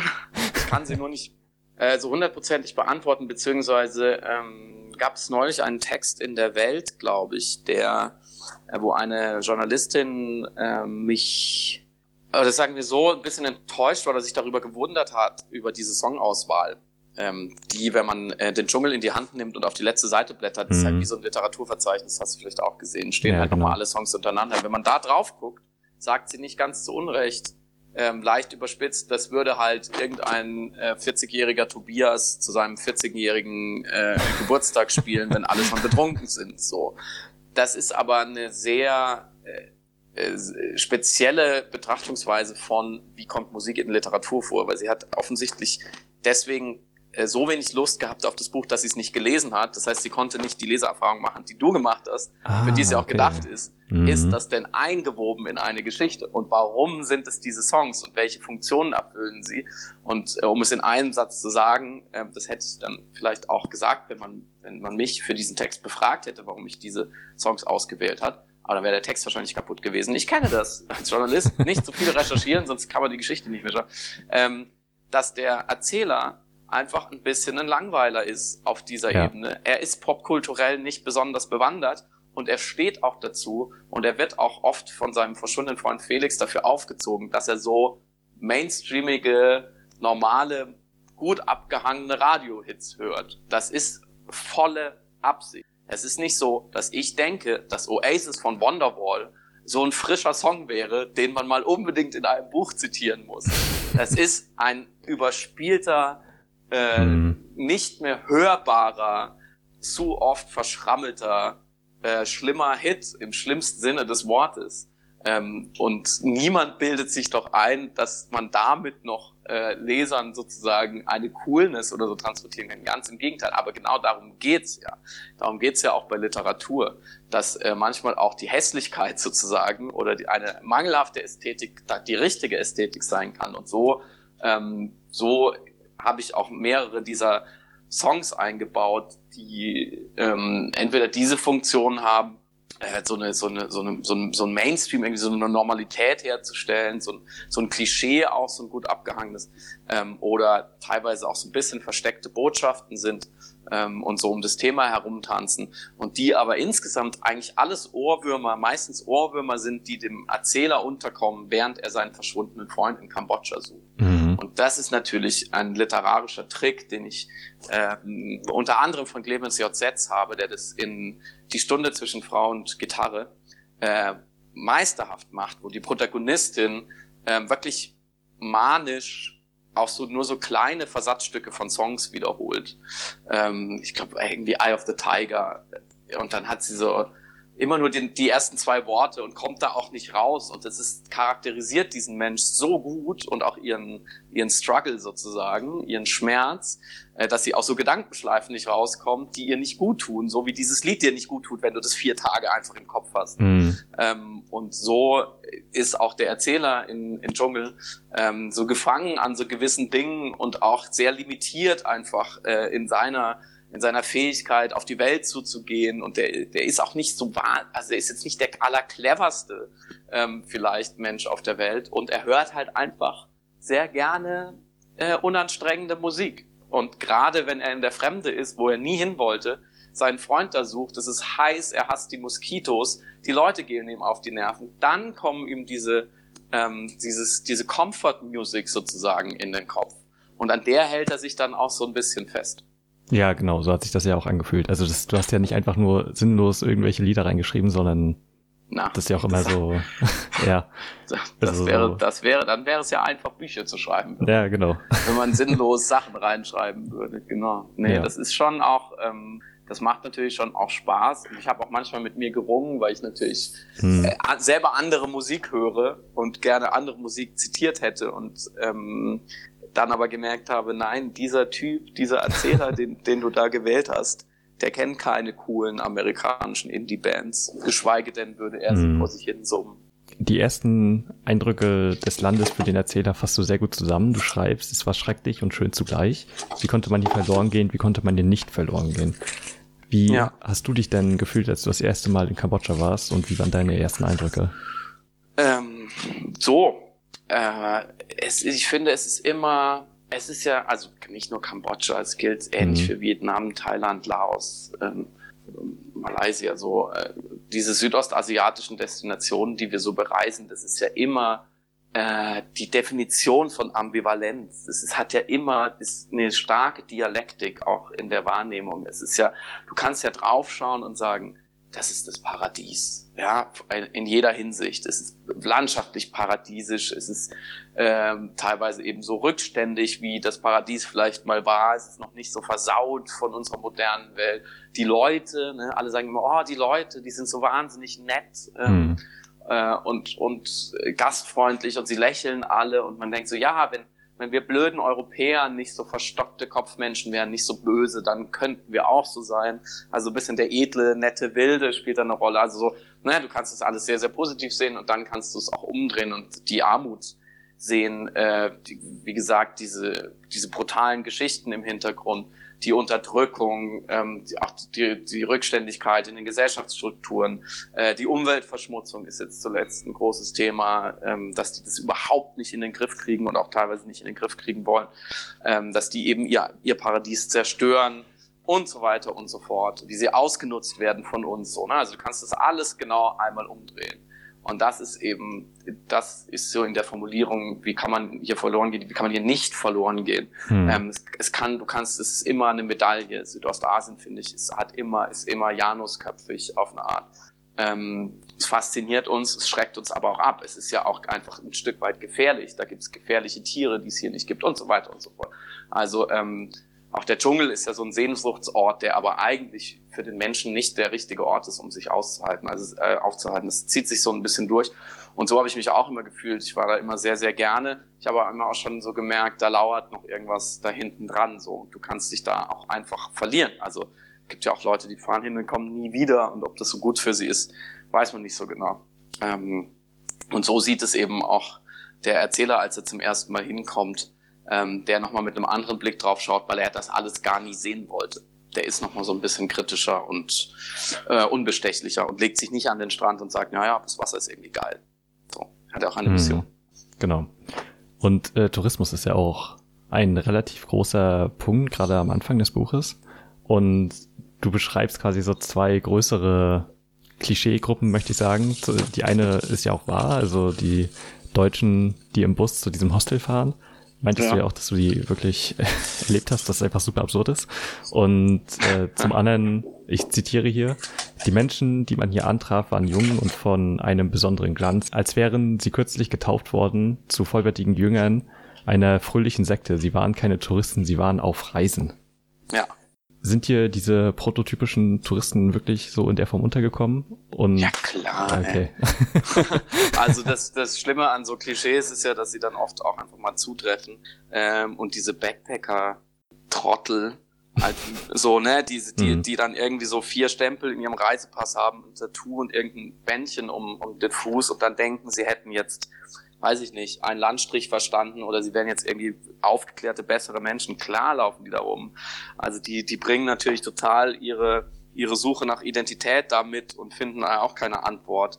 Ähm, klar, die gibt's voll. Also es gibt's in allen Abstufungen. Es gibt auch gerade seit mit dem Internet, seit das Reisen nochmal so viel einfacher geworden ist, äh, trauen sich ja auch Leute, die äh, sozusagen vor 20 Jahren nicht dahin gefahren wären, jetzt auch schon in abgelegenere Landstriche mhm. ähm, und tapsen dann da völlig überfordert mit ihrem zu großen Rucksack rum. Ähm, das kann man sehr gut äh, hassen. Klar, natürlich kann man da, kann man da so, einen, so einen speziellen Menschenhass entwickeln und dann muss man halt auch immer wieder äh, sehr schnell sich an die eigene Nase fassen und sagen, bin ich denn so viel anders? Also bin ich denn wirklich, bereise ich dieses Land jetzt wirklich anders? Alle denken ja immer, sie wären jetzt äh, keine Touristen mehr, sondern sie hätten es jetzt verstanden. Und wenn man dann mal, weiß ich nicht, zehn Minuten mit einem Einheimischen redet, dann hat man die Kultur jetzt durchdrungen. Alles völliger mhm. Bullshit natürlich. Ähm, und das begegnet einem und es begegnet einem aber auch immer wieder in sich selbst. Und das finde ich auch wichtig, ähm, das immer wieder mitzureflektieren, dass wir davor alle nicht gefeit sind. Das Dilemma des Touristen Enzensberger hat es, glaube ich, damals beschrieben, äh, der Tourist will immer dahin, wo keine Touristen sind. Aber wenn er dann da ist, ist er auch schon ein Tourist da. Er versaut ja in seiner mhm, Suche genau. nach dem Paradies das Paradies implizit immer mit, egal wie nachhaltig er reist. Ähm, und klar, das sieht man da in allen Abstufungen. Und die allermeisten Leute, muss man tatsächlich sagen, ähm, wenn man jetzt nicht total in den Dschungel sich zurückzieht oder so, aber dahin, wo man halt so hinkommt, in Kambodscha, Thailand, Vietnam oder wie auch immer, um bei dem Beispiel zu bleiben, die allermeisten Leute reisen ähm, aus hedonistischer Genussmaximierung, weil ihr Geld einfach dort mehr wert ist, weil sie sich mehr leisten können, weil das Wetter geil ist, ähm, weil man, weil man feiern und Sex haben kann. Das ist auch einfach immer, spielt immer noch eine Rolle. Und irgendwo da ganz hinten kommt dann auch die kulturelle Auseinandersetzung. Da muss man sich überhaupt gar keine Illusionen machen. Das ist so und es ist auch, also das will ich jetzt auch nicht total durchkritisieren. Ähm, das ist halt so im Wesen des Menschen. Der will halt was erleben. Ähm, und das ist die Globalisierung. Und ähm, man kann dahin fliegen und dann wird es so passieren. Es gibt da überhaupt gar keine andere Möglichkeit. So sind wir halt gestrickt. Ja, genau. Das ist ja auch eine interessante Dynamik in dem Buch. Du schreibst da zum einen, ein Paradies nach dem anderen wird heimgesucht und ein Abenteuerspielplatz für Westler verwandelt. Ja. Und zum anderen aber auch, das sagt, ich, ich weiß nicht mehr, welcher Charakter das zum Erzähler sagt. Aber jedenfalls äh, sagt einer, mach, was du willst. Frag nicht um Erlaubnis, schau nicht zurück, sei der allmächtige Gott deiner kleinen Welt. So wie in diesem Moment. Das, mein Freund, ist Reisen. Wie sehr ja. findest du, stehen Egoismus und das Sammeln eigener Erfahrungen um jeden Preis dem Schutz von Natur und Kultur und so weiter gegenüber? Weil das ist ja etwas, was ich vielleicht nicht unbedingt ausschließen muss, aber ja. so in dem Exzess, wie es jetzt gemacht wird, vielleicht, also was viel zu übertrieben ist. Ja, ja, total. Also es steht dem 100% gegenüber, weil ähm, ich meine, schau doch mal, man muss sich doch nur mal anschauen, was für Leute heute auch äh, nach Südostasien zum Beispiel fahren. Ähm, so, ne, von mhm. so aus welche Menschen aus der deutschen Gesellschaft fahren dahin. Und zwar geht es inzwischen quer durch alle Milieus. Das bedeutet, was ja an sich gut ist, hat eine Liberalisierung eingesetzt. Solche weit entfernten Traumdestinationen sind für viel mehr Leute heute erreichbar, weil Fliegen einfach so viel günstiger geworden ist, weil der Horizont sich geändert hat, weil die Leute einfach andere Ansprüche haben. So, dir reicht es halt einfach nicht mehr, äh, im Urlaub schön, weiß ich nicht, in Harz zu fahren oder maximal nach Mallorca. Das reicht den Leuten eigentlich nicht. Mhm. Und daran sieht man schon, das, und das, ich finde, da kann man eine Analogie ziehen zu ganz vielen anderen Themen, wie die wir heute diskutieren. Die Fleischdiskussion. Warum diskutieren wir so viel über Fleisch? Warum haben wir so eine krasse Massentierhaltung? Warum geht da so viel kaputt? Warum wird da so wahnsinnig viel Missbrauch getrieben? Weil es sich so viele Leute leisten können. Weil einfach ähm, auch Geringverdiener können, äh, weiß es ich, in den Discounter gehen und für 69 Cent, äh, weiß ich nicht, irgendwelche Schweinekoteletts kaufen. Das war früher einfach grundsätzlich nicht möglich. Das war nicht erreichbar für einen großen Teil der Bevölkerung. Ich möchte das nicht bewerten, weil ich finde, da muss man sehr aufpassen, dass man nicht versnobbt und sagt, ja, ist auch richtig so. Sollen ja. sie halt äh, trockenes Brot essen, sollen sie halt in den Harz fahren, so, dann ist, dann ist Thailand wieder leer, wenn das alles viel, viel teurer wird. Aber das, das darf man nicht vergessen, dass ähm, sozusagen diese Destinationen in ihrer Erreichbarkeit auch heute einfach demokratischer verteilt sind. Du triffst da ganz andere Leute. Früher hast du ja nur irgendwelche Aussteiger da getroffen. Dann kamen sozusagen die, die Reichen und die Hippies und die Individualisten. Heute kommen alle. So, und das ähm, das ist, ich finde es schwer, da eine Position zu entwickeln, wie du gesagt hast, also dann zu sagen, ja, man müsste das jetzt 30 Prozent zurückdrehen mhm. und dafür um 70 Prozent den nachhaltigen Tourismus fördern und dann wäre es irgendwie auf dem richtigen Level. Wer bin ich, dass ich, weiß ich nicht, ähm, dem Maurer aus Russland äh, oder der Friseurin aus Italien verbieten möchte, nach Kambodscha zu fahren? Wer, wie, wie soll das, was ist da die Argumentation dahinter? Das kann ich nicht machen. Ich kann feststellen, dass es den Zielen nicht gut tut. Ich kann feststellen, dass, dass ähm, mich Dinge daran stören. Mein Tourismus stört bestimmt auch wieder ganz viele andere. Es gibt ja immer jemand, der sagt, oh, und du bist der Antichrist, du hast es hier mhm. kaputt gemacht. Und, die, und das ist ja, das ist ja auch das, was ich den Backpackern sozusagen im Buch auch so ein bisschen vorwerfe, dass sie nicht reflektieren, dass die Paradiese, die sie so hochhalten, unter anderem auch deswegen kaputt gehen, weil sie dorthin gefahren sind und das erschlossen haben. Weil wenn erstmal die 20 Pionier-Backpacker da waren, dann macht da das Hotel auf. Und dann kommt der Rest. Und dann wird irgendwann der Flughafen gebaut und dann ist das Ökosystem am Arsch. Wir sind da alle äh, Teil dieser Nahrungskette und wir futtern es alle in uns rein. Ähm, und deswegen äh, sehe ich da nicht so richtig den Ausweg. Das ist einfach Teil einer globalen Tragik der Allmende, wie der VWLer sagt dass Menschen immer Güter, die vielen zustehen, individuell übernutzen, weil sie denken, nach mir die Sintflut. Immer, immer, immer, immer, immer. Und der Tourismus macht da kein, überhaupt gar keine Ausnahme. Alle fahren hin, alle wissen, dass es nicht gut ist auf verschiedenen Ebenen. Manche interessiert es auch überhaupt nicht, okay, aber die meisten sind sich dessen schon bewusst und alle denken, ja, warum soll ich jetzt genau darauf verzichten? Warum soll ich nicht nach Kambodscha fahren? Hier ist es doch geil und alle anderen fahren. Ich bin doch nicht bescheuert. Und so ist der Mensch. Ja, Genau. Gab es für dich eine wichtige Lektion oder eine besondere Erfahrung, die du bei der Reise gemacht hast? Etwas, was besonders herausgestochen hat? Äh, ich habe äh, ich hab mir die Hand so entzündet, dass ich das Buch fast nicht fertig schreiben konnte. Das war auf jeden Fall oh, okay. eine bes besondere Erfahrung. Ich habe zum Schluss an meinem quasi letzten Tag dort war ich nochmal schwimmen und es war so ein Strand mit relativ viel äh, Ebbe und relativ viel Gezeiten, sagt man. Mhm. Gezeiten und äh, da, da war das Wasser sehr flach und es waren so, so ein bisschen so ein paar Steine und Felsen, auf denen Korallen gewachsen sind. Und ich bin so rausgekrault und habe zu früh gedacht, okay, hier ist es tief, äh, jetzt kann ich hier äh, voll abschwimmen. Und habe so einmal so krass ins Wasser gepatscht und so unten so durchgezogen und mir die Hand aufgeschäumt an so einem Korallenstein. Ach, du war alles halb so schlimm. Ja, okay. Es war, war, war, war halt einfach eine Schramme so, habe es ignoriert, bin, war dann auch in Bangkok, war da sogar nochmal feiern in einem ähm, mit einer Israelin, die ich kennengelernt hatte in Kambodscha.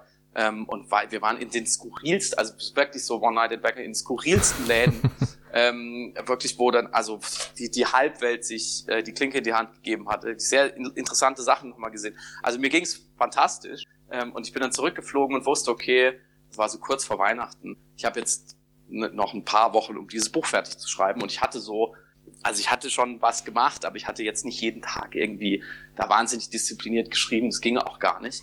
Es wäre auch nicht sinnvoll gewesen. Aber ich wusste so, wenn ich jetzt Gas gebe, dann, dann, dann wird es schon. Und wir wollten das Buch halt dann auch ähm, möglichst früh schon in der Hand haben. Und es ist ja dann am 2. Mai erschienen. Und dann entzündete sich mein Finger oder meine Hand. Und ich musste tatsächlich äh, ins Krankenhaus und zweimal operiert werden. Was jetzt natürlich nicht so ein krasser ähm, Eingriff ist, aber schon sehr sensibel, weil Finger, da sind einfach viele Nerven. Mhm. So, es tut einfach sehr weh. So viel kann ich sagen. Es tut wirklich richtig weh. richtig weh.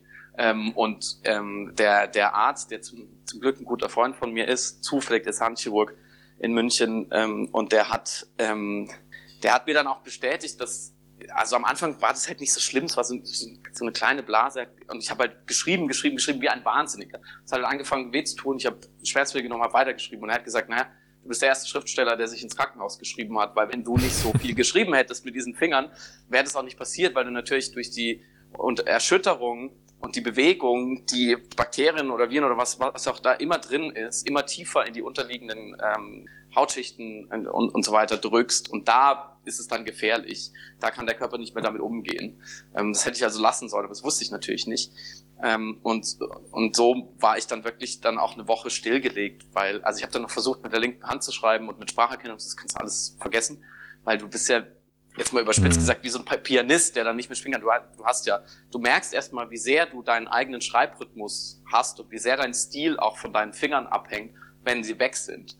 Man denkt so, ja, das ist ja nur so eine Tastatur und so eine Eingabe, aber wenn du dran gewöhnt bist, in einem gewissen Tempo zu denken und zu formulieren und das direkt dann umzusetzen und du hast so deine Shortcuts und deine kleinen Marotten und so und dann ist die eine Hand weg. Das ist, das ist äh, sehr schlecht. so, so viel kann ich sagen. Es macht keinen Spaß. Ähm, und äh, schon gar nicht, wenn es dein Debütroman ist, der halt fertig werden soll. Ähm, zum Glück hat es dann doch noch irgendwie gereicht. Ich habe tatsächlich ein Kapitel, das Kapitel heißt, glaube ich, Macbeth im Buch, das habe mhm. ich komplett diktiert. Das hatte ich sozusagen im Kopf, das ging dann. Aber so, also ne, so redigieren und, und editieren, was ja 80 Prozent der Arbeit ist, das war die Hölle. Das war wirklich die Hölle. Versuch mal mit links einen Text, den du geschrieben hast, zu verbessern. Du drehst völlig durch. Ich sag's dir. Ähm, und zum Glück war das dann an Silvester so ungefähr, war es dann langsam ausgestanden und dann konnte ich es mir nur noch fertig schreiben. Das war tatsächlich eine Erfahrung, eine Reiseerfahrung, auf die ich gut verzichten kann, aber gehört auch irgendwie dazu. Man muss sich auch die blutige Nase holen, sozusagen. Das stimmt. Gut, ich glaube, das wäre es denn auch sogar schon. es ist jetzt doch ein bisschen länger geworden, als ich gedacht habe. Ähm, ich würde jetzt zum Abschluss vielleicht nochmal fragen, was man in Zukunft von dir erwarten kann. Hast du schon was Neues, an was du arbeitest oder wie sieht deine derzeitige Situation aus? Ja, also ich genieße gerade, ähm, nachdem, wie ich ja auch gerade schon dargelegt habe, nicht nur wegen der Hand, aber auch, dass schon alles nicht ganz unanstrengend war, dieses Buch zu machen. Mhm. Ähm, was vielleicht für das Buch auch gut war, weil dann hat es einen gewissen äh, Zug und man, ich habe es dann auch gemacht so und dann ist fertig, aber ich bin noch so in der Phase äh, des mir selber auf die Schulter klopfens und sagen so, das hast du ganz okay hingekriegt. Ähm, du wurdest nicht total verlacht dafür, du warst bei Thomas Gottschalk, toll ähm, sei jetzt erstmal zufrieden mit dem, was du hast und äh, denk nicht gleich über das nächste nach. Äh, gleichwohl ähm, habe ich tatsächlich schon seit längerem, und ich habe ja auch vorhin erzählt von dem Manuskript, was, was da nie hm. verlegt wurde und so. Es gibt so ein paar Ideen und ein paar Ansätze, die werde ich in meinem Leben früher oder später nochmal versuchen müssen. So, das ist einfach so. Ich meine, du wirst es auch kennen. Manche, manche Sachen setzen sich einfach fest und, und du weißt schon, okay, ich kann dich jetzt ein, zwei, drei, vier, fünf Jahre ignorieren, aber du kommst, du stehst wieder auf der Matte. Ähm, und davon habe ich halt ein paar und jetzt habe ich halt das große Glück, oder das Privileg, ähm, dass ich einen, einen Verlag habe als Ansprechpartner mit, mit ähm, einer tollen Lektorin, ähm, die, die immer ein offenes Ohr hat, ne? also als erste Anlaufstelle. Dass da Interesse da ist, es gibt vielleicht ein paar LeserInnen so, es gibt ein paar Leute wie dich, die sozusagen als Multiplikatoren äh, funktionieren. Also ich, ich, ich stehe da vor so, einem, vor so einem Garten und ich weiß jetzt, okay, was auch immer ich da reinpflanze, das wird schon, äh, irgendwas wird damit schon passieren. Und das ist natürlich ein tolles Gefühl und das, ähm, das befreit jetzt von dem direkten Druck, was machen zu müssen. Aber es spornt natürlich auch an und ich glaube, dass ähm, einfach weil ich auch ein sehr ungeduldiger Mensch bin und auch ein bisschen warten musste, bis es jetzt alles geklappt hat, dass ich ähm, ganz sicher einen zweiten Roman schreiben werde und zwar ähm, eher früher als später und eher vor noch einem Sachbuch, ähm, weil sich das einfach mehr anbietet und weil es mir auch insgesamt einfach mehr Spaß gemacht hat. Ähm, und weil, glaube ich, auch wenn ich jetzt mit Dschungel eine Abenteuergeschichte gemacht habe, äh, es immer noch nicht genug Abenteuergeschichten gibt. ähm, und äh, da, da, da kann man schon, da gibt es schon noch also so ein paar Lücken sozusagen, wo man sich so seine Nische suchen kann. Ähm, und ich habe einfach Lust und ähm, um den Bogen zum Anfang zu schlagen, so dieser Wunsch, äh, vom Schreiben leben zu können oder Schriftsteller zu sein oder wie auch immer, ähm, da zerplatzen schon auch ein paar Illusionen, wenn man es dann macht, wenn man merkt, es ist jetzt auch nicht alles eitel Sonnenschein ähm, und es ist wahnsinnig schwer und anstrengend äh, und manchmal auch ein bisschen undankbar und reich wird man jetzt erstmal auch nicht damit, aber es ist trotzdem nach wie vor der einzige Beruf, ähm, den ich mir für mich langfristig vorstellen kann. Das heißt, ich bin dem sowieso ausgeliefert und dann, ähm, dann gebe ich mir lieber Mühe. Okay, sehr schön. Ich bin gespannt, was du denn als nächstes machen wirst. Und danke dir vielmals, dass du dir hier Zeit genommen hast, mit mir zu sprechen. Es war sehr schön und ich würde sagen, das war's. Vielen Dank. Sehr gut. Ich danke dir fürs äh, so lange Zuhören bei dem ganzen Quatsch, den ich erzählt